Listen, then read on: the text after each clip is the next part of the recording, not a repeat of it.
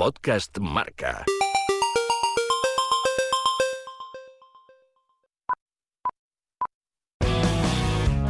Todos debemos un día mirar para adentro. Para ver hay que mirar. El toque de Lorena, con Lorena González. Llevo más de dos intentos y no me puedo curar.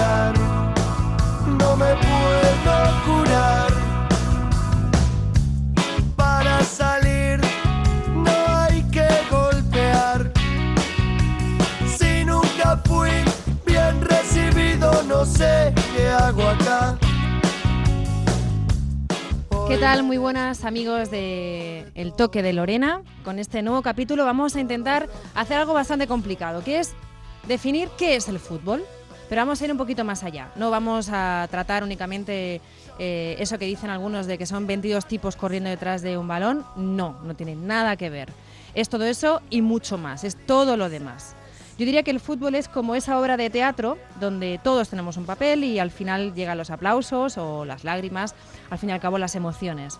El fútbol puede ser de las mejores metáforas, yo creo, de la vida, donde todo está representado. La pasión, el esfuerzo, la superación, la victoria, la derrota, el llanto de alegría o de decepción y todo un camino hacia la felicidad. Carlos Vela, por ejemplo, el exfutbolista de la Real Sociedad, el mexicano, decía estos días en su cuenta de Twitter que la competencia en el fútbol no es lo que le hacía feliz, cuando algunos le cuestionaban su marcha a los Estados Unidos. Pero en el fútbol es donde puede encontrar todo para poder serlo. Vamos a recordar frases, reflexiones para conocer qué es el fútbol, porque para cada uno, como la vida, como la felicidad, es algo diferente.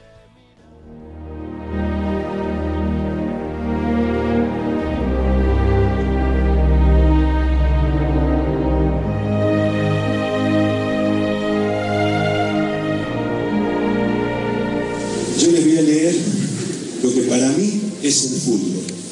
Éramos todos muy amigos, nos gustaba jugar juntos, la pasábamos bien reunidos, intentábamos hacerlo lo mejor posible, atacar mucho y luego recuperarla con la ilusión de volver a atacar. Y esperábamos la compañía de la suerte. Es el fútbol, Así de simple lo definía Marcelo Bielsa en una charla. Dice, éramos todos muy amigos, nos gustaba jugar juntos, la pasábamos bien reunidos, intentábamos hacer lo mejor posible, atacar mucho y luego recuperarla con la ilusión de volver a atacar y esperábamos la compañía de la suerte. Eso es el fútbol, muchachos, decía el entrenador argentino. Y a mí me gusta una reflexión de Eduardo Galeano, el escritor uruguayo, que compara el fútbol con una religión pagana. Decía, el fútbol es la única religión sin ateos. Se parece a Dios en la devoción que le tienen muchos creyentes y en la desconfianza que le tienen muchos intelectuales.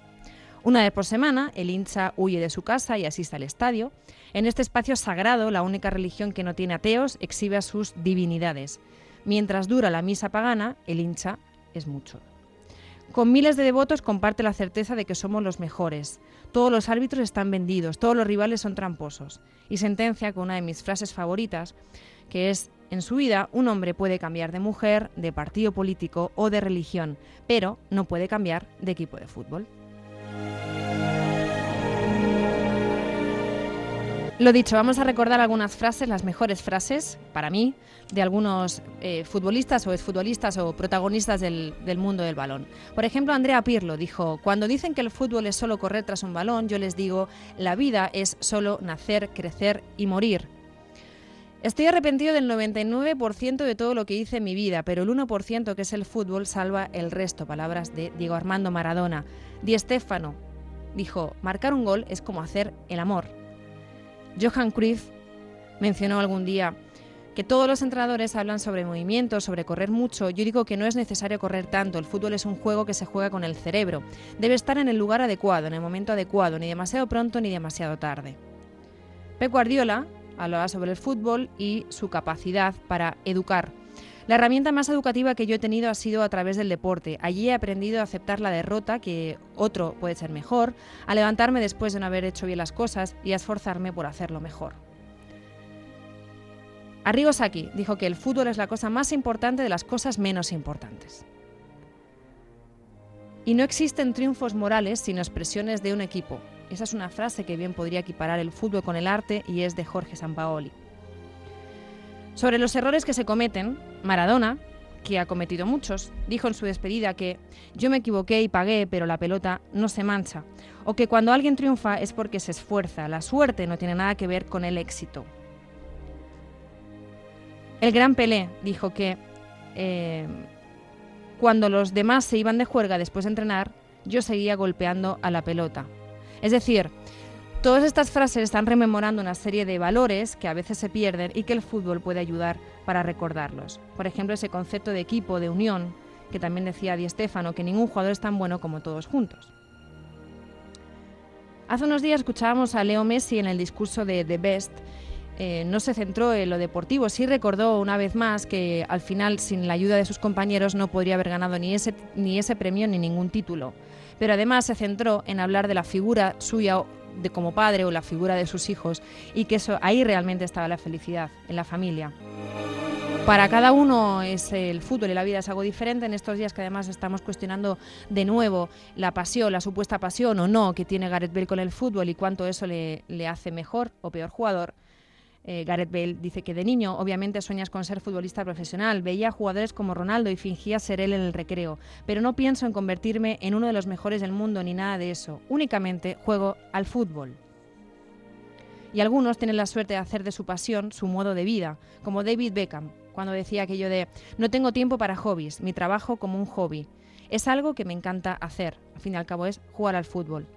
Y Simeone en el libro El líder decía que el esfuerzo es la magia que transforma los éxitos en realidad. Escuchamos algunas palabras del Cholo Simeone. Para el papá que lo escucha, que ayude al hijo en consecuencia de saber qué es competir, porque competir no es solamente jugar bien en la pelota y, eludir. Es jugar con... Es competir con la vida. Entonces, si vos preparas a una persona para competir, es para todo. Pues yo digo siempre, muchos dicen, no, yo en mi casa soy de una manera y en el fútbol soy de otra, o en el trabajo soy de otra. Mentira, mentira. Vos en la vida sos de la misma manera que en el trabajo. Si vos sos noble, sos noble, si sos trabajador, sos trabajador, si sos competitivo, sos competitivo.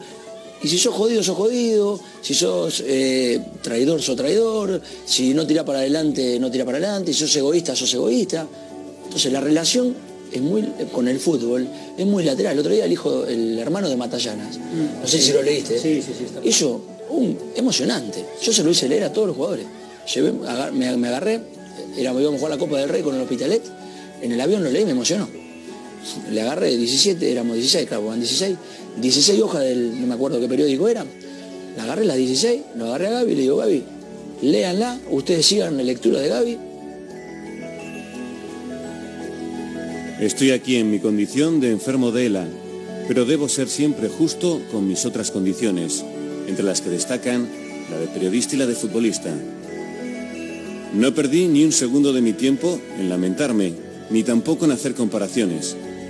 Los demás me preguntaban, ¿cómo es posible que reacciones así? ¿Por qué no te quejas? La respuesta es la misma para todas ellas, el fútbol. El fútbol me enseñó a esforzarme. Fue el fútbol el que me mostró que todo puede suceder en un segundo inesperado, tanto lo mejor como lo peor. Los partidos se juegan hasta el final Mientras hay vida, hay esperanza. Esto es la vida, loco, le digo. No es solamente fútbol, es la vida. Ahí el Cholo Simeone estaba recordando lo que había escrito Carlos Matallanas, enfermo de ELA, y que mantuvo también una charla preciosa, que si no la habéis escuchado todavía os animo a que lo hagáis, con Fernando Torres, sobre la vida, sobre el fútbol, sobre la ilusión. Y sobre la ilusión, Fernando Torres que ya ha ganado todo, había ganado todo, volvía a recordar que es eso que te hace moverte, tanto en el fútbol como en la vida. La esencia de este deporte no perder la ilusión. Eh, cuando la pierdes es un deporte, una presión totalmente diferente. Pasa a ser una rutina, la rutina al final te cansa y te quema. Lo difícil es no cuando empiezas, cuando esto te pasa. Lo difícil es recuperarla como hablábamos antes del éxito, cuando más éxito tienes es más fácil perder la ilusión por conseguir algo, porque ya lo has conseguido. Entonces, mantener esa ilusión viva, por mucho que te guste el fútbol, es, lo más complicado. Tienes que buscar tú tus propias metas. vas marcando objetivos a corto plazo. Cuanto más consigues, es más difícil buscar ese objetivo. Pero creo que está dentro de cada uno, ser capaz de marcarte un objetivo real que te haga ilusión. Cada vez es más difícil encontrar lo que te haga ilusión. Pues llevar muchos años, pues son bueno, eh, muchos entrenamientos, muchos partidos, muchas victorias, muchas derrotas, muchas decepciones. Pero cuando empiezas es diferente. Cuando empiezas, supongo que tiene que ver mucho con cómo seas y cómo sea tu familia. A mí nunca me ha importado el dinero porque nunca he necesitado grandes cosas. Para mí el fútbol era un hobby.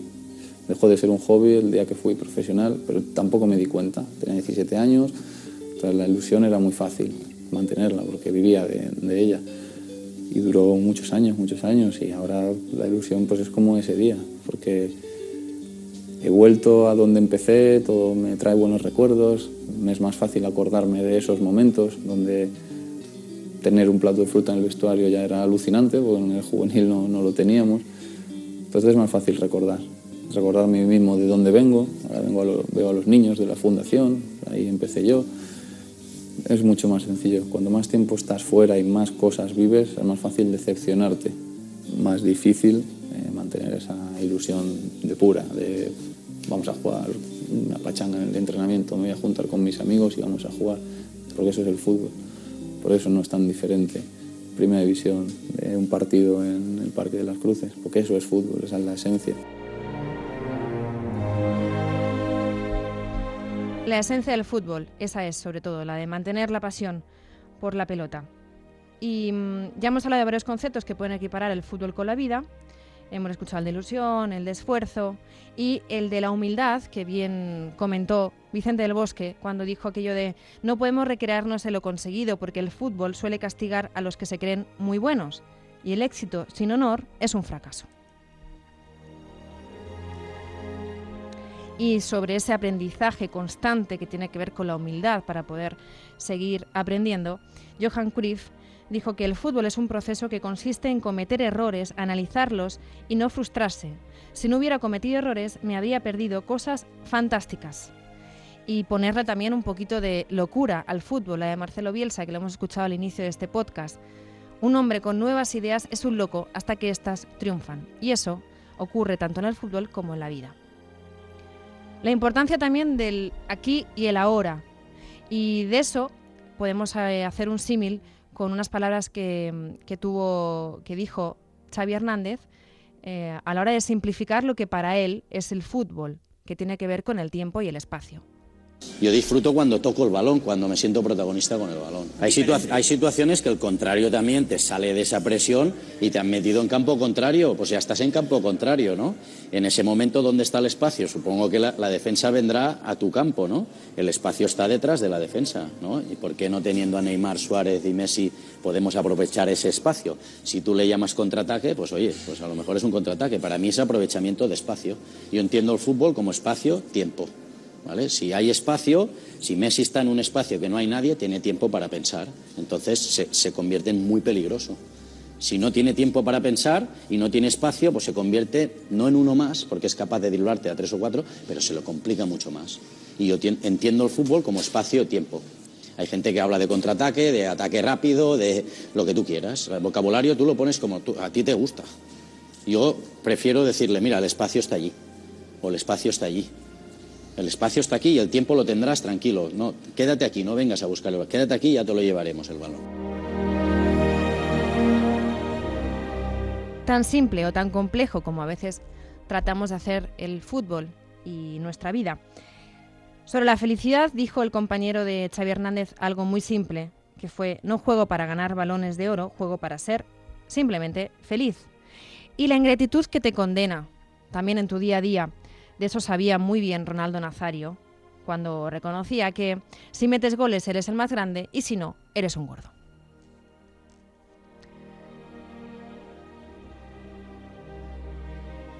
Otra de las frases que, que mejor resume el fútbol la dijo Johan Cruyff con aquello de jugar al fútbol es muy simple, pero jugar un fútbol simple es la cosa más difícil que existe. Y a mí me gusta eh, recordar esta frase de cómo simplificar la vida y de cómo utilizar el fútbol para trascender y para cambiar y para educar y para fomentar lo mejor que a veces se nos acaba olvidando. Y de eso sabe mucho una compañera, una amiga, Miguela de la Cruz, y nos vamos a ir hasta Argentina para saludarla porque ella trabaja día a día con el fútbol, utiliza esa herramienta para tratar o hacer, eh, bueno, suponer su granito de arena para que con la pelota el mundo sea un poquito mejor. Miguela, para ti, como, como persona leída, como, como persona apasionada del, deporte, del fútbol, que, estás acostumbrada a vivir lo que es el fútbol en la calle, en la cancha también, que conversas con todo tipo de protagonistas de todo el, mundo del fútbol. Para ti, eh, ¿qué es el fútbol? Para mí el fútbol es primero una manera de vivir siempre, todos los días, y después también, y lo más importante, una posibilidad para poder cambiar las cosas.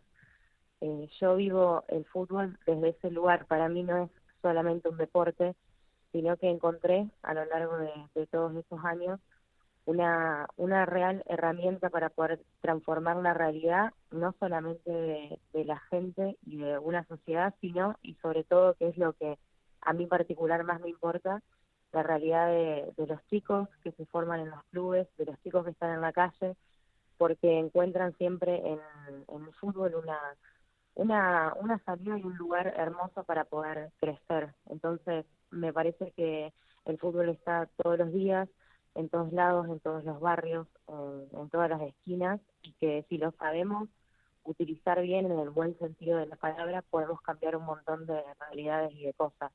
¿Y por qué crees que el fútbol sí tiene ese poder para poder cambiar? Más que nada porque el fútbol es muy poderoso, porque es muy popular.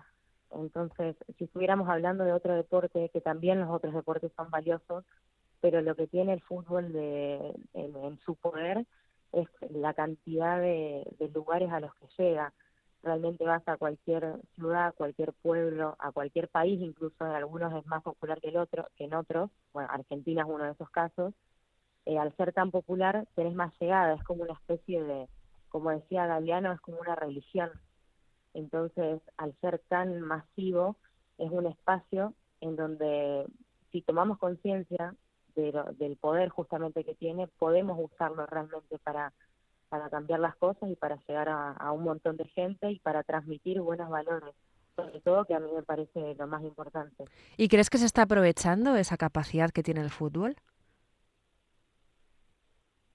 Más o menos, me parece que hay un montón para trabajar que todavía es, tiene que ver con esto que te digo, que no, no se toma tanta conciencia de, se lo ve más como una como una cuestión de, mercado, un resultado de, del capitalismo, solamente la gente de números en general, que en realidad es lo que la mayoría de, de, los diarios y los medios un poco es lo que lo que reparten y lo que muestran, pero falta todo otro costado que es que es el humano, que es por lo que nace el fútbol, que es de donde salió Maradona, de donde salió Pelé, de donde salen de los potreros y todo ese fútbol realmente existe. Lo que nosotros vemos en la tele es un poquito, que también está bien, que el espectáculo es hermoso también, uh -huh. yo también lo consumo, me parece alucinante, pero también está todo el otro costado que es el que hay que trabajar, que si realmente, como, como te digo, repito, tomar, tomáramos conciencia del poder efectivo que tiene el fútbol, se cambiarían un montón de cosas y podríamos educar a nuestros niños y a nuestras niñas a través de, de este deporte que es tan hermoso y que amamos tanto.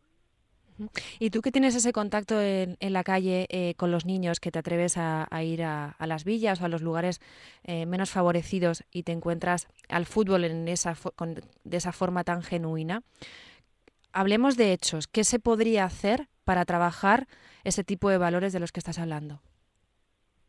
En práctica, ¿no? En actividades o, o incluso los futbolistas que podrían hacer también por su parte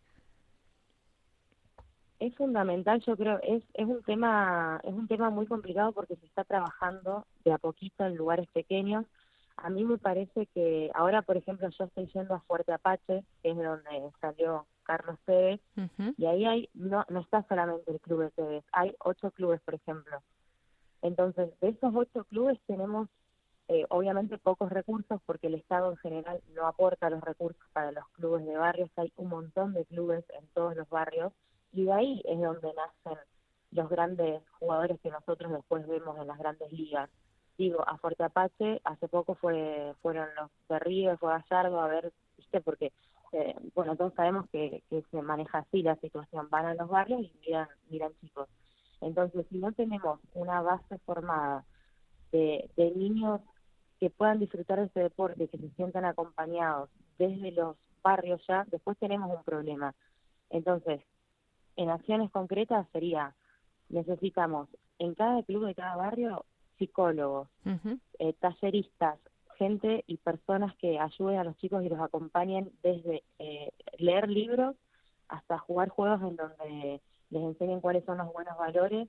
Y buenos valores me refiero a los de solidaridad, compañerismo, a enseñarles a que hay que saber perder porque no siempre se gana y que eso también tiene que ver con la vida. Entonces, eh, hay una, una serie de, actividades y de cosas, particularmente yo, lo que hago en las villas, en los barrios y en los clubes, es eh, armar talleres de lectura con textos deportivos.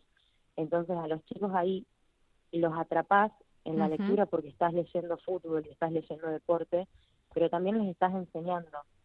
Entonces, parece una pavada, parece una cosa pequeña, pero no lo es. Es, es muy importante comentarles que piensen, porque que aprendan, porque lo único que nunca les van a poder robar es eso. Entonces, después cuando llegan a la tele, cuando llegan a las grandes ligas y cuando llegan, que son muy pocos los que llegan, que ese también es otro tema, hay que prepararlos porque tenemos un sistema en el fútbol en el que muy poquitos llegan entonces, eh, hay que fomentar un montón de otras cosas. Eh, y yo creo que es como, también lo vuelvo a citar a Eduardo Galeano, al uruguayo, que mucha gente pequeña, desde lugares pequeños, haciendo cosas pequeñas, pueden cambiar el mundo. Y a mí me parece que el fútbol es un lugar en donde se puede cambiar el mundo, definitivamente, no tengo dudas. ¿Y por qué en Argentina el fútbol se vive de otra manera y, mm, y es capaz de hacer bueno, de, de, hacerte evadir incluso de lo más duro, de las situaciones más complejas, de las crisis económicas, sociales, morales, incluso con dictaduras de por medio. ¿Por qué, el, ¿por qué en Argentina tiene esa, ese trasfondo? Hay una, hay una frase muy, muy conocida de una banda de rock argentina que se llama El Gordo, eh, que dice que cuando se siente no, no hace falta entender. Y un poco me parece que cuando intentamos explicar el fútbol o por qué se siente esta pasión, es como explicar o intentar explicar qué es el amor, me parece.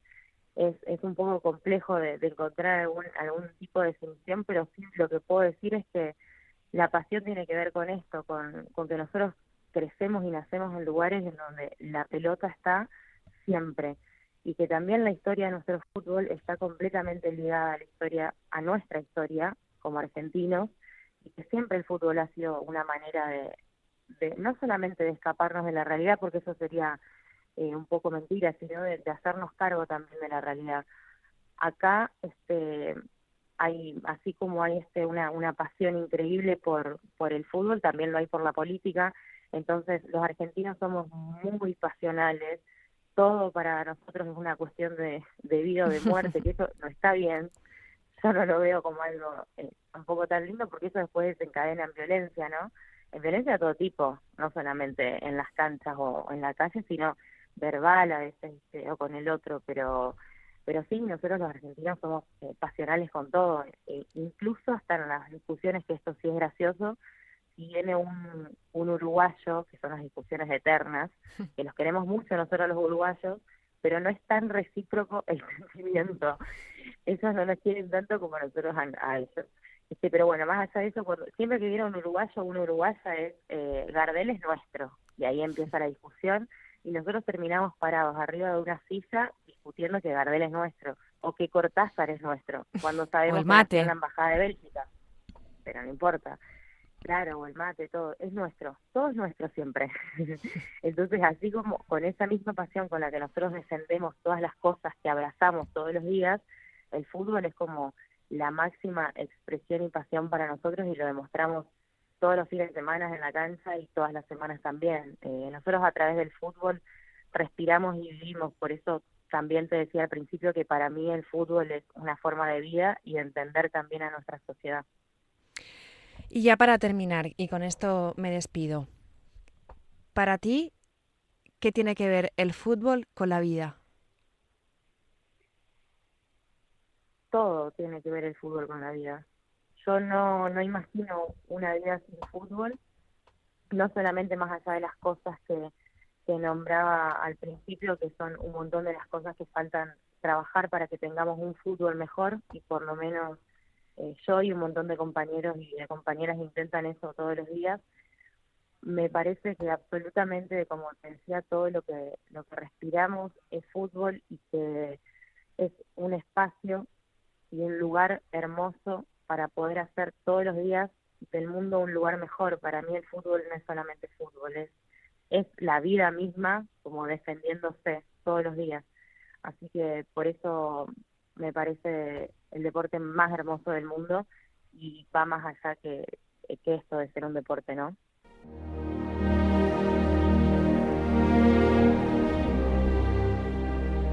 El fútbol para cambiar la vida, para cambiar el mundo.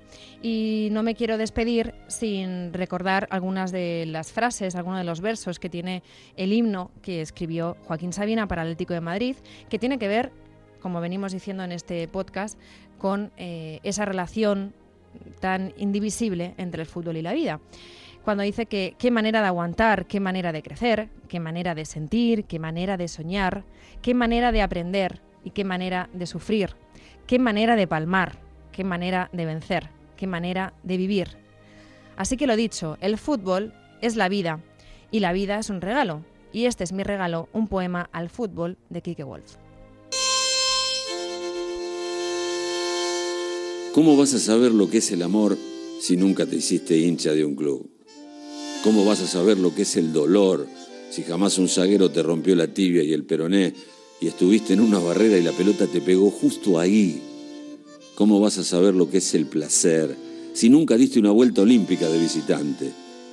¿Cómo vas a saber lo que es el cariño si nunca la acariciaste de chanfle entrándole con el revés del pie para dejarla jadeando bajo la red? Escúchame, ¿cómo vas a saber lo que es la solidaridad si jamás saliste a dar la cara por un compañero golpeado desde atrás? ¿Cómo vas a saber lo que es la poesía si jamás tiraste una gambeta? ¿Cómo vas a saber lo que es la humillación si jamás te metieron un caño? ¿Cómo vas a saber lo que es la amistad si nunca devolviste una pared? ¿Cómo vas a saber lo que es el pánico si nunca te sorprendieron mal parado en un contragolpe? ¿Cómo vas a saber lo que es morir un poco si jamás fuiste a buscar la pelota dentro del arco? Decime, viejo. ¿Cómo vas a saber lo que es la soledad si jamás te paraste bajo los tres palos a doce pasos de uno que te quería fusilar y terminar con tus esperanzas. ¿Cómo vas a saber lo que es el barro si nunca te tiraste a los pies de nadie para mandar una pelota sobre un lateral? ¿Cómo vas a saber lo que es el egoísmo si nunca hiciste una de más cuando tenías que dársela al nueve que estaba solo?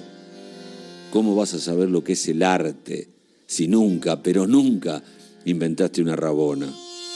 ¿Cómo vas a saber lo que es la música si jamás cantaste desde la popular? ¿Cómo vas a saber lo que es la injusticia si nunca te sacó tarjeta roja un referí localista? Decime, ¿cómo vas a saber lo que no es poder dormir si jamás te fuiste al descenso? ¿Cómo, cómo vas a saber lo que es el odio si nunca hiciste un gol en contra? ¿Cómo? Pero ¿cómo vas a saber lo que es llorar? Sí, llorar si jamás perdiste una final de un mundial sobre la hora con un penal dudoso? ¿Cómo vas a saber, querido amigo? ¿Cómo vas a saber lo que es la vida si nunca, jamás jugaste al fútbol?